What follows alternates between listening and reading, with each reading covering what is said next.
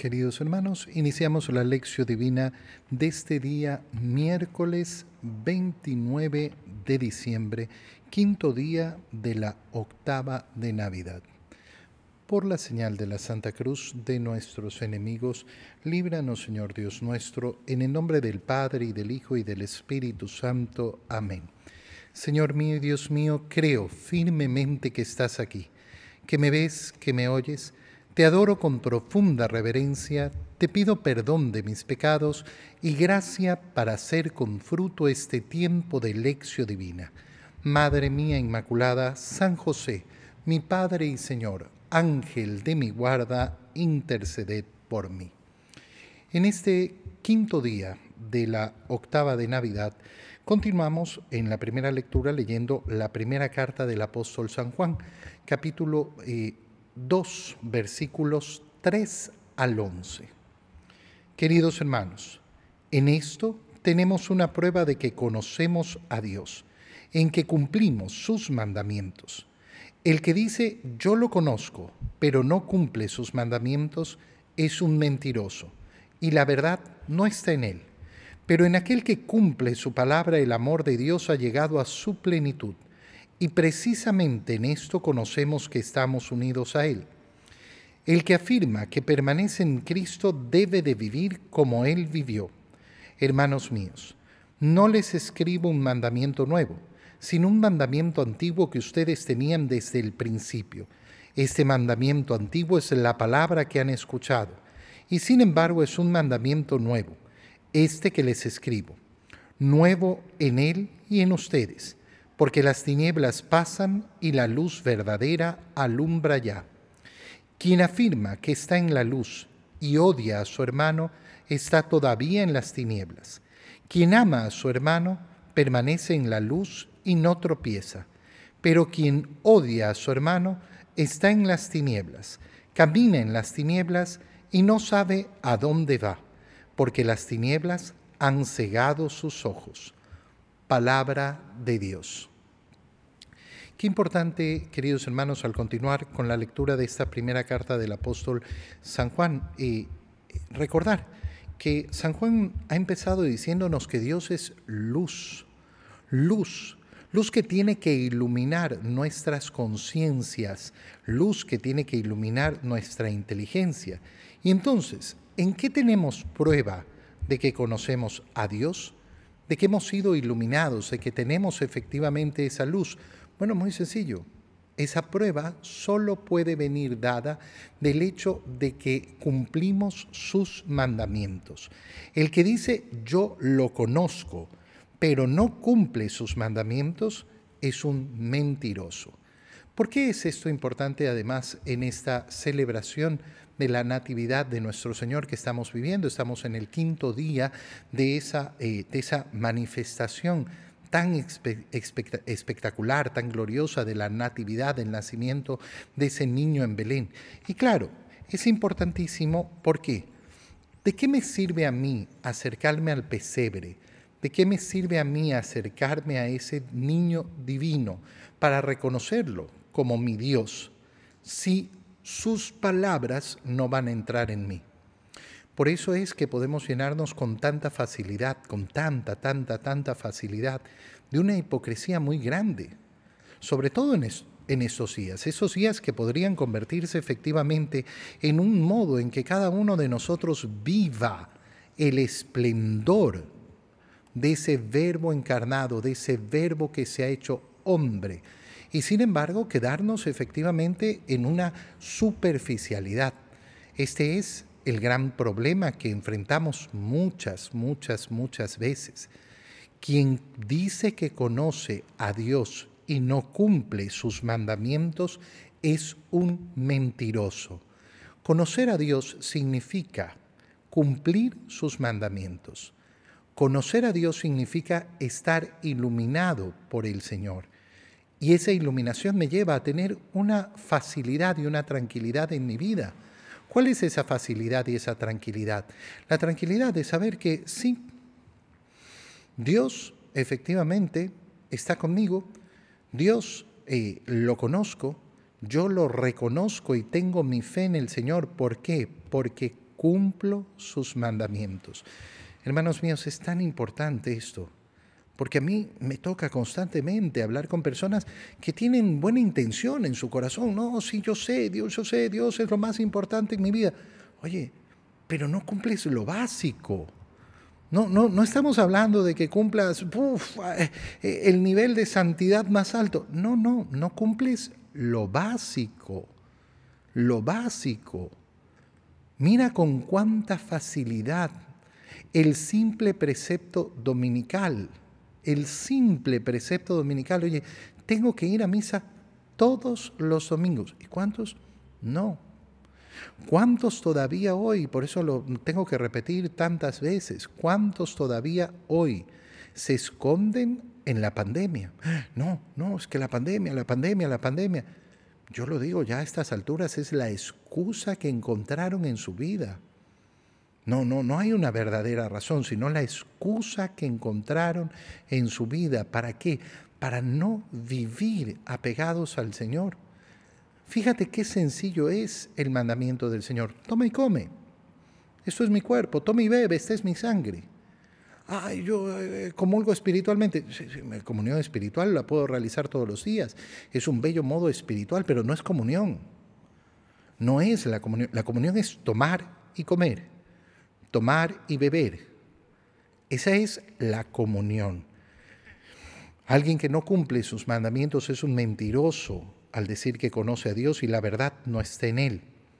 Pero en aquel que cumple su palabra, el amor de Dios ha llegado a su plenitud. Fíjate bien, aquel que cumple su palabra, el amor de Dios ha llegado en él a su plenitud. A nosotros nos pueden faltar tantas cosas en la vida. Y podemos tener tantos sufrimientos y tantos tormentos. Y podemos tener tantos momentos difíciles. Pero qué alegría más inmensa, qué dicha más grande es la de saber, bueno, pero estoy cumpliendo los mandamientos del Señor y eso significa que qué? Que Dios ha llegado a su plenitud, el amor de Dios ha llegado a su plenitud en mí, que yo vivo en el amor de Dios. ¿Sabes lo que produce saber que uno vive en el amor de Dios? Paz. Paz tú fíjate en el mundo y por qué hay tantas personas que andan como locos tratando de encontrar paz. No, es que ¿dónde está la paz? ¿Dónde está la paz? ¿Dónde está la paz? Y no la encuentran. ¿Y por qué no la encuentran? ¿Por qué no logran esa paz? Y es muy sencillo. De verdad es muy sencillo porque no viven los mandamientos del Señor y porque no, no han alcanzado entonces la plenitud del amor de Dios en ellos. Qué precioso es, en cambio, el contrario. Qué precioso es verdaderamente recibir esa paz del Señor. ¿Por qué? Porque soy el amado de Dios. Soy el gran amado de Dios. El amor de Dios ha llegado en mí a su plenitud. En esto conocemos que estamos unidos a Él. ¿Cómo sé que estoy unido a Dios? ¿Cómo sé que gozo de ese amor de Dios? Porque he escuchado sus palabras, porque lo mío no es un acto de hipocresía, no es un acto simplemente de superficialidad. Yo cumplo, cumplo sus palabras, cumplo sus mandamientos, y esos mandamientos son los que me hacen gozar de la plenitud del Señor. El que afirma que permanece en Cristo debe vivir como Él vivió. ¿Qué está diciendo el apóstol San Juan? Algo sencillísimo. El cristianismo es seguir a Cristo. Tomar a Cristo como modelo. Si una persona dice, no, pero yo, bueno, no, no, no voy a ser como Cristo, eso es muy exagerado. Bueno, hermano mío, no quiere ser cristiano.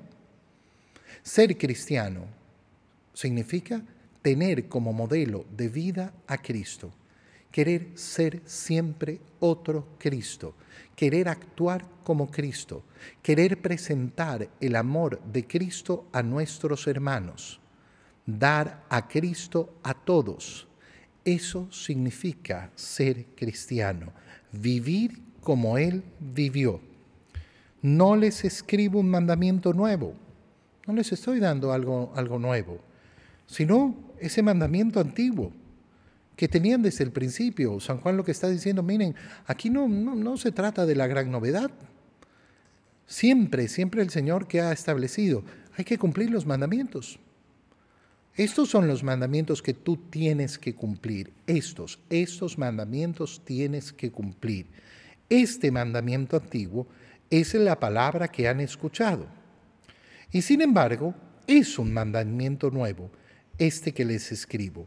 Nuevo en Él y en ustedes, porque las tinieblas pasan y la luz verdadera alumbra ya. No, no, no es una novedad, pero siempre se vuelve una novedad. ¿Por qué?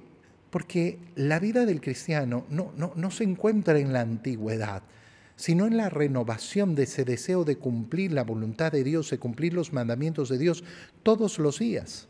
Yo nunca doy por terminada mi vida hasta que termine todos los días me voy a renovar en el amor a Dios.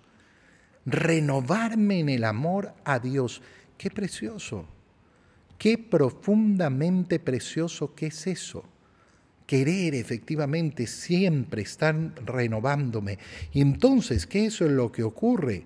Las tinieblas pasan y la luz verdadera alumbra ya. ¿Vivo en la luz o vivo en las tinieblas? Si yo cumplo los mandamientos de Dios, si mi preocupación es cumplir los mandamientos, si además busco cumplirlos sobre todas las cosas en primer, primerísimo lugar, entonces, ¿qué ocurre? Algo muy sencillo. Vivo en la luz. Vivo en la luz y las tinieblas no gobiernan, no gobiernan en mí. Cuánta, cuánta felicidad y cuánta alegría hay en eso. Quien afirma que está en la luz y odia a su hermano, está todavía en las tinieblas. No, yo sí, yo vivo en la luz del, Señor, pero yo no, no, no, no, no le hablo a fulano, porque no sé qué, no sé cuánto, y todas las justificaciones que se quieran poner. Bueno, significa que no vives en la luz todavía. El odio no pertenece a la luz. Ten mucho cuidado, porque hay muchas personas que cuando escuchan la palabra odio, no, yo no odio, yo lo único que no le hablo, eso es odiar. No, yo no odio, pero le tengo un resentimiento, eso es odiar. Eso es odiar. Le puedes cambiar el nombre, le puedes decir como quieras, pero al final del día se llama odio. Y nosotros no tenemos que dejar que el odio gobierne nuestra vida. Tenemos que hacer que el amor gobierne nuestra existencia. Quien ama a su hermano permanece en la luz y no tropieza. Quien ama a su hermano, ese permanece en la luz. Qué precioso es, efectivamente, querer, querer caminar en esa luz del Señor sin tropiezo. Sin tropiezo, ¿por qué? Porque yo no me dejo llevar por los rencores yo no me dejo llevar por lo, es que el otro no sé qué, el otro no sé cuánto, el otro, bueno, el otro es su vida. Yo tengo que responder por mi vida y tengo que responder por el amor que yo entrego, que yo doy. Pero quien odia a su hermano está en las tinieblas, camina en las tinieblas y no sabe a dónde va, porque las tinieblas han cegado sus ojos. El odio, el odio ciega, el resentimiento ciega el estar en contra de unos y de otros, esa constante pelea, ese constante sufrimiento, ves que el otro no sé qué, el otro no sé cuánto. Mira, te hace vivir en profunda tiniebla, en profunda tiniebla. Qué bello es comprender el camino de Cristo es camino de luz. Y yo quiero, quiero esa luz, quiero ser iluminado por el Señor.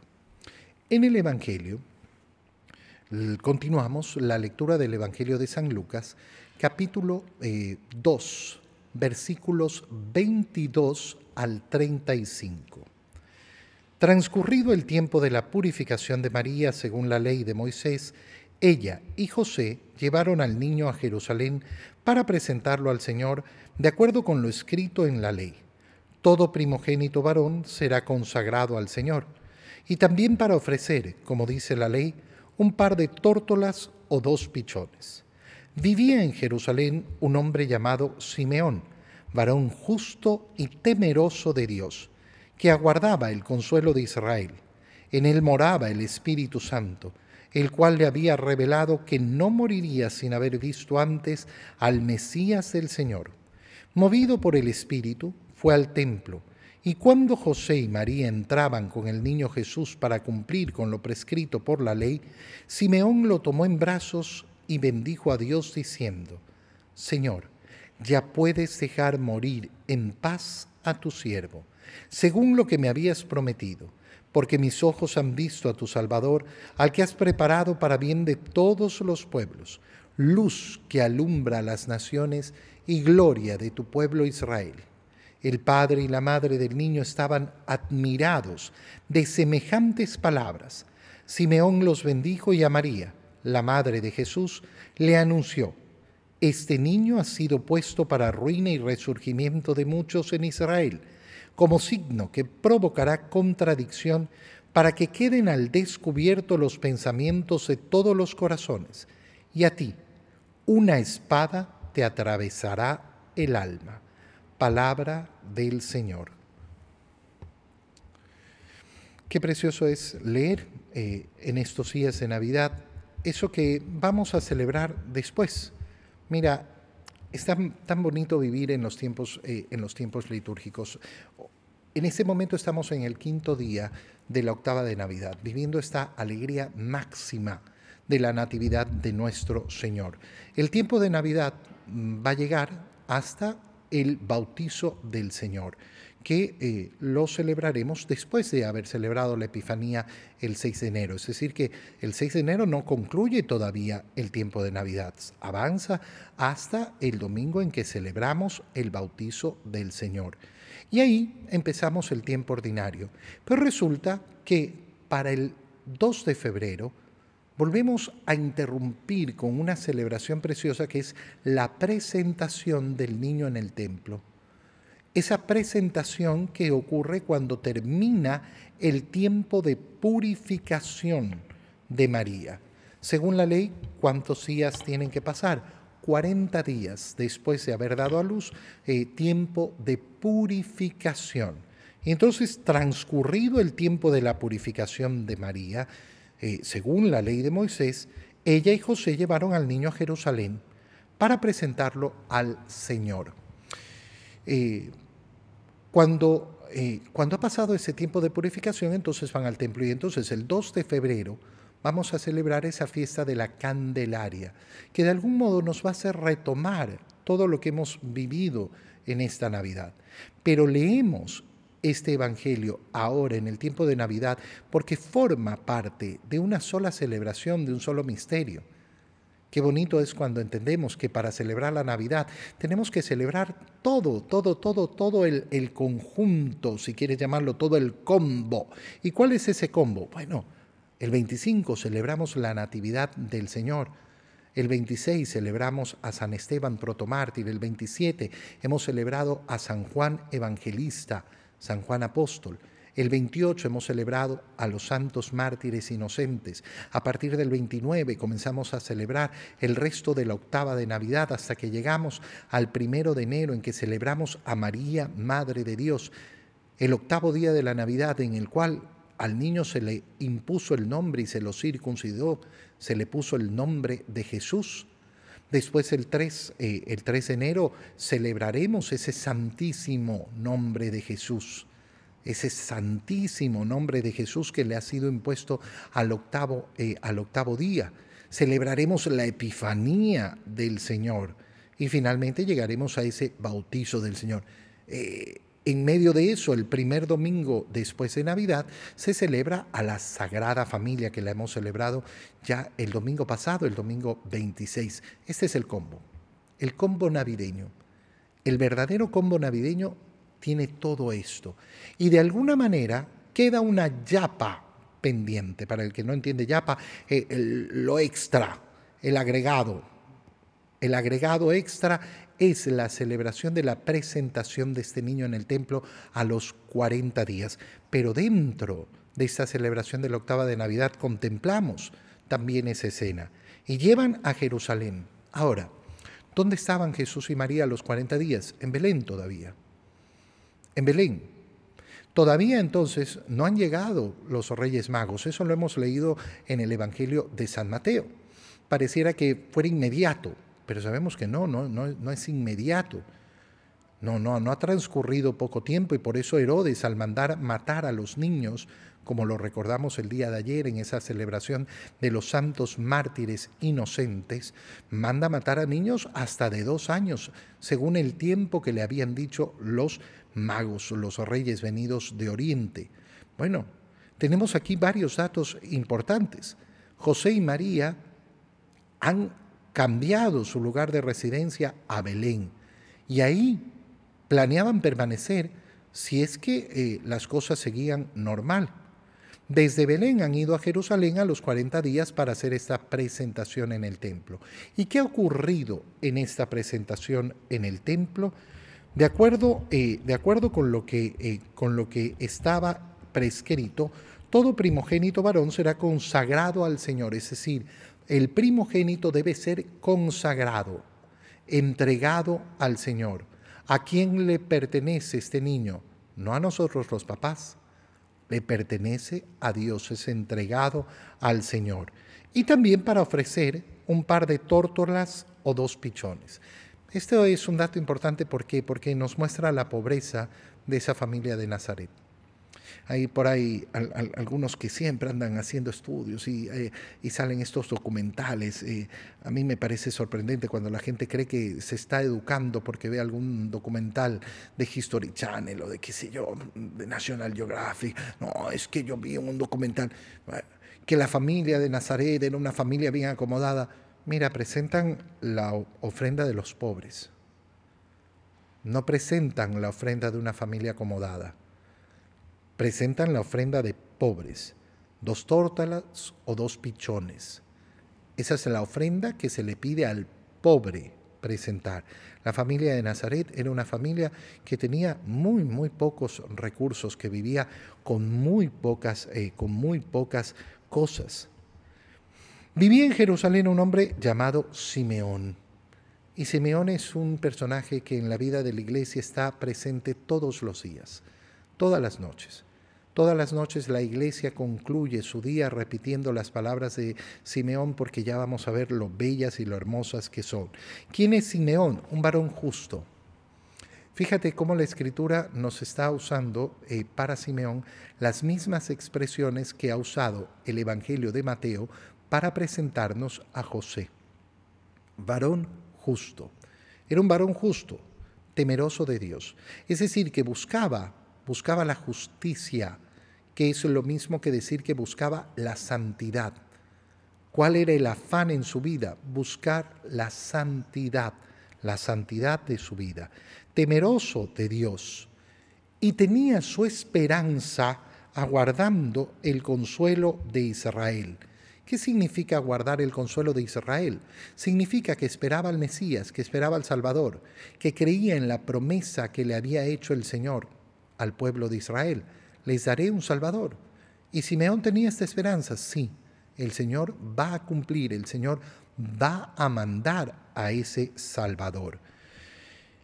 En él moraba además el Espíritu Santo, de una manera muy especial, de una manera muy especial porque lógicamente no podía vivir esa morada del Espíritu Santo como la vive un bautizado, después de la redención. Pero a Simeón se le había dado esta gracia, la gracia de tener efectivamente al Espíritu Santo, el cual le había revelado que no moriría sin haber visto antes al Mesías del Señor. ¿Qué significa la palabra Mesías? Mesías significa Salvador. El Espíritu Santo que le ha dicho a Simeón, no vas a morir. No vas a morir sin ver con tus propios ojos al Mesías. Pero Simeón ya tenía su buena edad, era bastante, bastante mayor, bastante viejo. Y sin embargo, eh, confía, confía y va al templo. Y cuando José y María entraban con el niño Jesús para cumplir con lo prescrito por la ley, Simeón lo tomó en brazos. A mí me encanta imaginarme esta escena. Me encanta imaginarme esta escena porque estamos entrando al, templo para cumplir con esta eh, disposición de la ley de Moisés eh, y de repente se nos acerca eh, un anciano a querer tomar al niño en sus manos. María, ¿qué hace? María se lo niega, no.